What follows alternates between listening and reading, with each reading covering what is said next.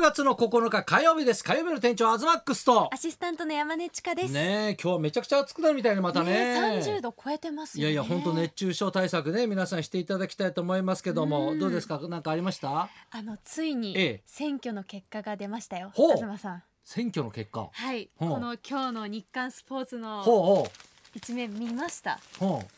大相撲総選挙の結果が大発相撲総選表挙されました。いやいや俺あんま気にしてなかったからね本 本当ですか。あのまあ大11相日撲総選間挙ほうほうほ投う票するんですけど、ええええもうこれ第九回目になります。あそんなにやってんのであうんの AKB の選挙とかが流行った時くらいかはいありますらね開始されたんですけど、はい、まあやっぱこれ人気投票ってことそうですもう私も毎年投票していて、うんで今年に関してうんは貴景勝関が初優勝おおすごいねという結果になって、うまあまあもう人気からして、まあね実力からしても当然の結果かなとうんうん思うんですけども、まあ、私はずっと SNS でも、うんビバリーにもゲストで来てくださった改正関に投票するっていうのを公言してまして、ほうで1日3人まで投票できるので、うん改正席は固定で、うん後のあのお二方は、まあ、いつも違うあなんか毎日投票できるんだそうですの期間違う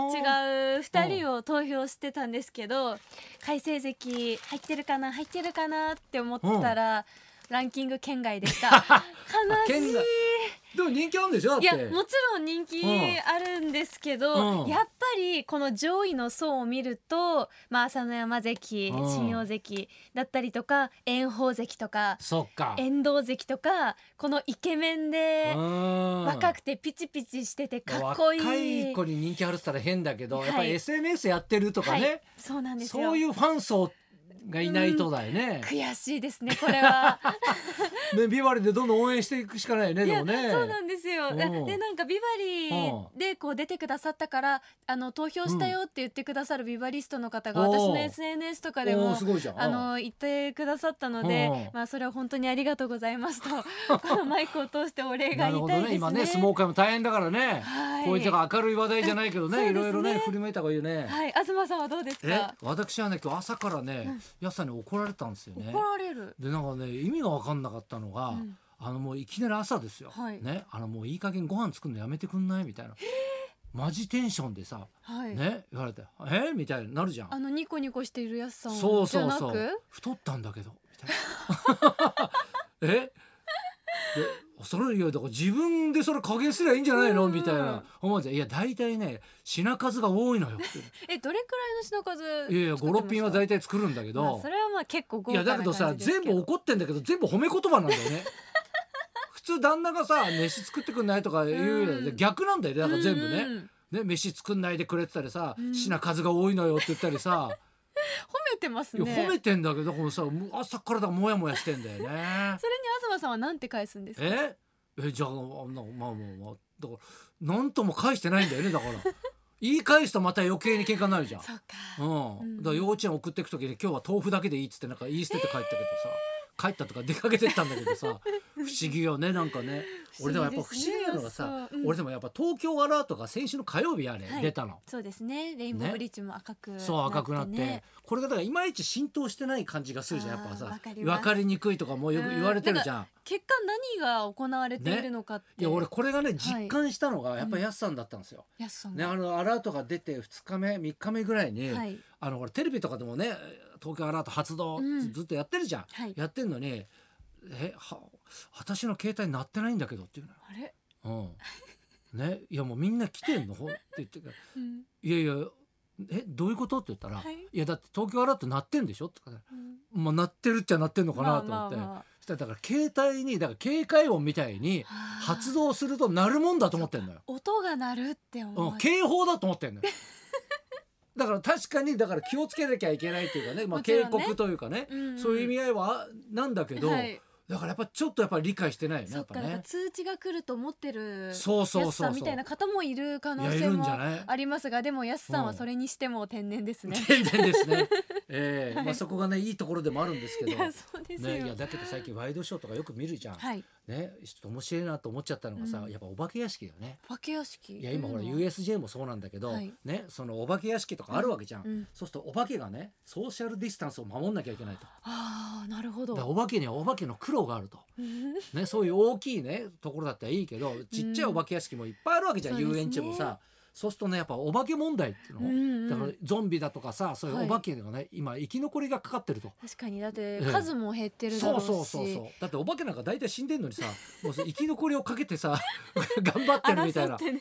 だから大体マスクをしないといけないって、そうか、うんでメイクとかもそうそうそう、だからねだからメイクもしなきゃいけないんだけど、はいメイクの上にマスクしちゃうわけじしゃんてだからマスクにもメメイクしなきゃいけないわけよなるほどイラストみたいなのマスクに描いたりそうそうそうそうわこれでまたこれ工を夫ねもう近づいちゃいけないんだ、ダあメですもんねんまりね近づきすぎてもいけない唾が飛んじゃいけないがし、はいだから唾が飛んじゃいけないから声出しちゃいけないんだって、どうやって驚かすんですいかやあらかじめサンプリングした声を収録してくんだってはあそれをだかボらなタんかねンかなん俺かがをして見たのはだからアパートの一室でさ、うんマイク片手にさ、うんお化けがさ「あー!」って言って一生懸命収録してんのよ地道な作業地ですね道な作業これだはからお化け屋敷がねここ始まった時にうんお客さん来たらお化けがだからね距離を保ちながら、はいねだからその動きに合わせはてい音出す人がいいんじゃないのだかうわらー大変だめちゃめちゃ大変じゃないえーでもどううんどうなんですかそのえだって近くに行ってうんうん驚かせないっうて、んうんお化けからしたら致命的じゃないいですやか。でもそう思ったんだけど、うん USJ のね、まあ、うんお化けプロデューサーみたいなのいるわけじゃない。おーね、そうするとこれ逆にこれがねはい、新しくていいんだと。うんね、その何大きい空間にはい、自分しかいないとか人がいないっていう恐怖感とか孤独孤独感とがかそういうのが増すんですって言うけどそうかなみたいなのあるじゃん。えでもなんか言ってることはすごくわかりますいやなんか一人で一人ぼっちで取り残されて、うんうん誰も助けがいなくて、いやだけどこうやってどんどんうねんあの時代とともに変わっていくっていうのはあるじゃん。本当ですだよかねら生ハゲがもう変わっちゃってるわけよ。生ハゲ、ね、生ハゲだって秋田でさ昔はい泣く子はいねがっつってうんさうんうん子供をね脅かしてっていうイメージがあるじゃないですあか。りますもう今はあれが怖すぎるとか、うん虐待だとかえいろいろ言われて、はいその何家に入れてくれないんだってう今、ん 生ハゲが そうそうそう、外でじゃ あする、うん、いやだから外でするっていうかだからもう生ハゲも優しくなったんだ,、あだからららららまずお面が優しくなってる と顔だから子供に嫌われないようになってんだっがうて、ん泣いたりとかうんしないように、で前はほらただただね「泣くわいねが!」とか言って「うわ!」って言ってたのが、ねもう多少怖そうには言うんだけど「はい宿題やってんのか見せてみろよくやってんな」ってちょっと褒めてくれるらしいんだよね 優しいだからどんどん親切になってんです よだ本から当ですよねだからお化けもだからこれから親切になってくるんじゃないだ親切にかでもねこれからのええ心臓お化け屋敷ってらいやね,、そうよ、ね大活躍ですからねだからそこで生まれる声もあるしね確かに遊園地とかもさ気使っうてんだってお化けがさそのほら何怖いマスクしてたりすうるんするわけじゃんその下にもマスクしてるらしいんだよ暑いな暑いよ二重のマスクでさこれもうその温度調節みたいなのもしっかりね健康管理でしなだいとから本当ねお化けが体調壊すっていうねね不思議な事態が起きてくるよねこれ。大変ですよこれは、ねこの夏の課題になってくるかもしれ本な当いでですすよ。ねだからこれからね、はいい、ろんな新しいスタンダードが出てくると思いますけど、はいねちょっと一生懸命頑張っていきましょうね。そうしましょう、はいじゃあそろそろ参りましょうか。はい、今日はですね、うんビバリー史上最高の眩しさキラキラピーポー大集合ということで、うん小坂大魔王さんが生登場です、はい、東貴博と山根千佳のラジオビバリーヒルズ